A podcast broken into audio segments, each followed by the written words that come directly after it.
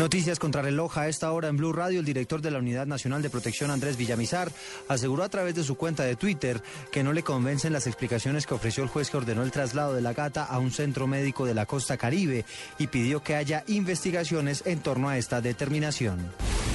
Un juez de Pereira dejó libre a un hombre que conducía en estado 3 de alcoholemia y que embistió a varios vehículos en el barrio El Jardín de Pereira. Además, el hombre agredió a los policías que intentaron realizarle la prueba de alcoholemia. El hombre podrá afrontar la investigación por estos hechos en libertad.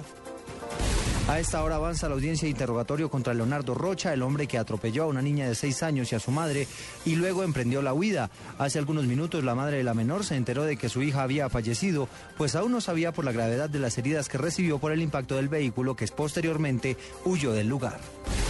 El senador Juan Lozano criticó que la multinacional Drummond continúe con el cargue directo de las barcazas en la bahía de Santa Marta, pese a que el gobierno expidió una normatividad que expresamente lo prohíbe.